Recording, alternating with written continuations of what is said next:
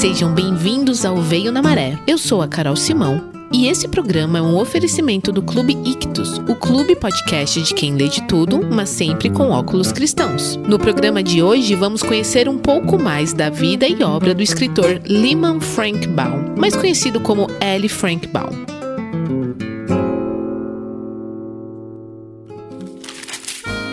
Nascido no estado americano de Nova York em 15 de maio de 1856, Baum foi um escritor, editor, ator, roteirista, produtor de cinema e teosofista.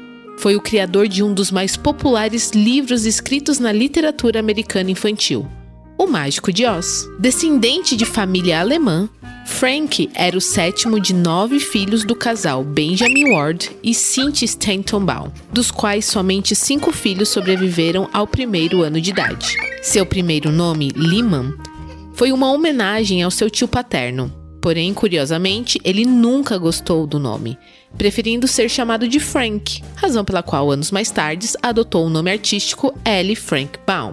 Seu pai foi um rico homem de negócios que fez fortuna nos campos de petróleo da Pensilvânia. Frank cresceu em uma grande casa em estilo vitoriano, apelidada por Rose Lawn, literalmente gramado rosa. Ele sempre se recordou da casa como uma espécie de paraíso. Quando criança, Frank foi educado em casa juntamente com seus irmãos. Mas ao completar 12 anos, foi enviado para estudar na Academia Militar de Peekskill, em Nova York. Frank sempre fora uma criança sonhadora. Provavelmente, os seus pais acreditaram que ele precisava de uma educação um pouco mais severa. Dois anos extremamente difíceis na academia militar se passaram, e Frank acabou voltando para casa após um incidente, descrito como um ataque de coração.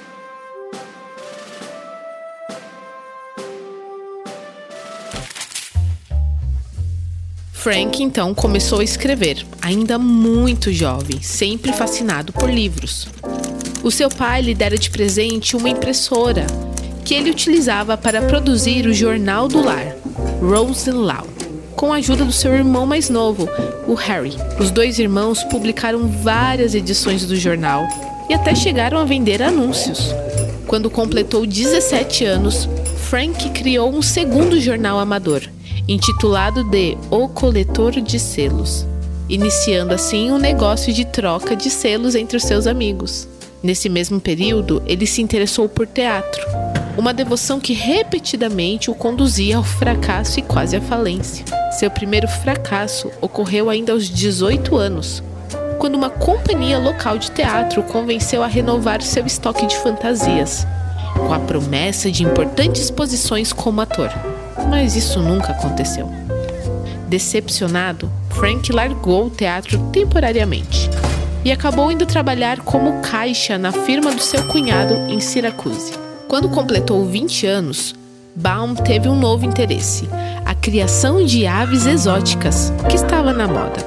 Ele se especializou na criação de uma raça especial de galinhas, a hamburguesa.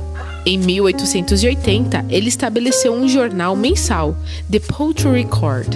E em 1886, quando completou 30 anos, seu primeiro livro foi publicado, O Livro das Hamburguesas, um breve tratado sobre cruzamento, crescimento e gerenciamento de diferentes variedades de hamburguesas. Mas Frank não conseguia se distanciar do palco por muito tempo. Continuou a participar de várias peças teatrais, atuando no palco com o pseudônimo de Louis F. Baum. Em 1880, seu pai o fez gerente de uma rede de teatros que possuía. Frank então organizou várias peças para atuar. The Maid of Aaron, um melodrama baseado em um livro popular, foi um grande sucesso. Baum não somente escreveu o roteiro da peça, mas compôs canções para ela e ainda interpretou o personagem principal. Em novembro de 1882, ele se casou com Maud Gage, filha da ativista Matilda Jocelyn Gage, que foi uma famosa mulher participante do sufrágio universal, e com ela teve quatro filhos: Frank, Harry, Robert e Kenneth. Em 1891, o jornal que trabalhava faliu e ele e sua esposa decidiram se mudar para Chicago com sua família, onde Baum conseguiu trabalho como repórter para o Evening Post, além de trabalhar como vendedor ambulante.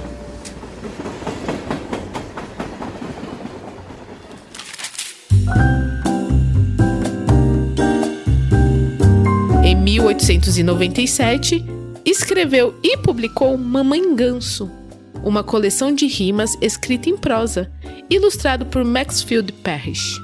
Mamãe Ganso foi um enorme sucesso, o que permitiu a Baum deixar seu trabalho como vendedor ambulante. Em 1899, ele fez uma nova parceria, dessa vez com o ilustrador W. W. Deslow, para publicar Papai Ganso.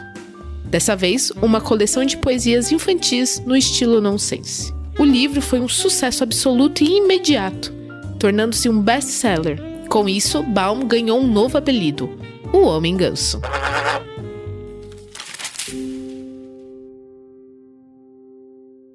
Em 1900, Dorothy Louise Gage, sobrinha de sua esposa Maud, faleceu com apenas cinco meses de vida, deixando todos os familiares de coração partido.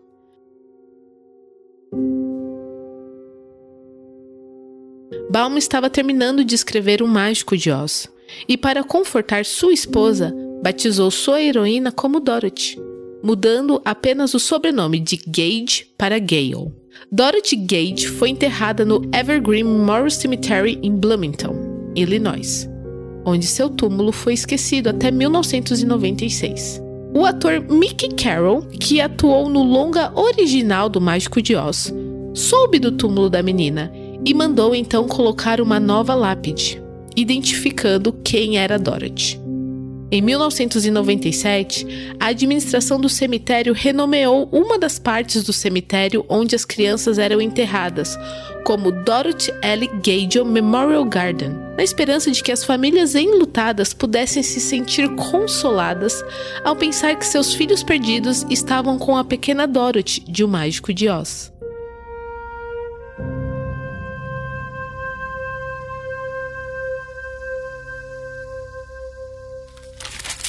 Em 1901, juntamente com o ilustrador Deslow, publicou O Maravilhoso Mágico de Oz, que ganhou o título de best-seller por dois anos consecutivos. Após o sucesso das aventuras de Dorothy no mundo de Oz, Ellie Frank Baum publicou mais 13 livros baseados nesse mundo encantado.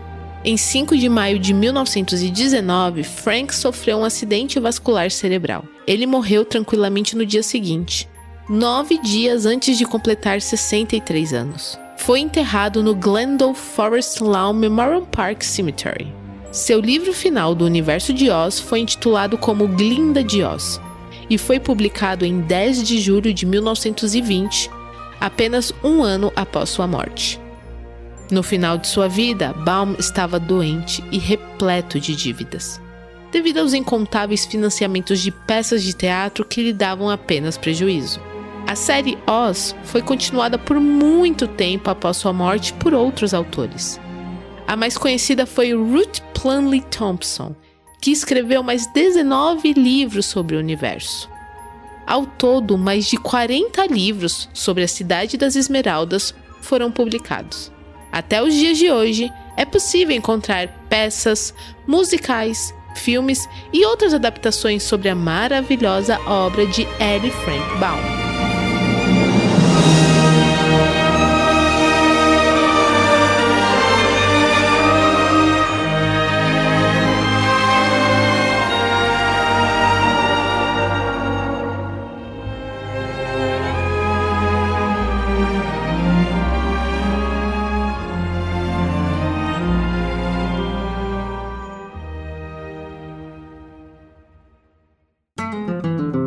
Aí, gostou?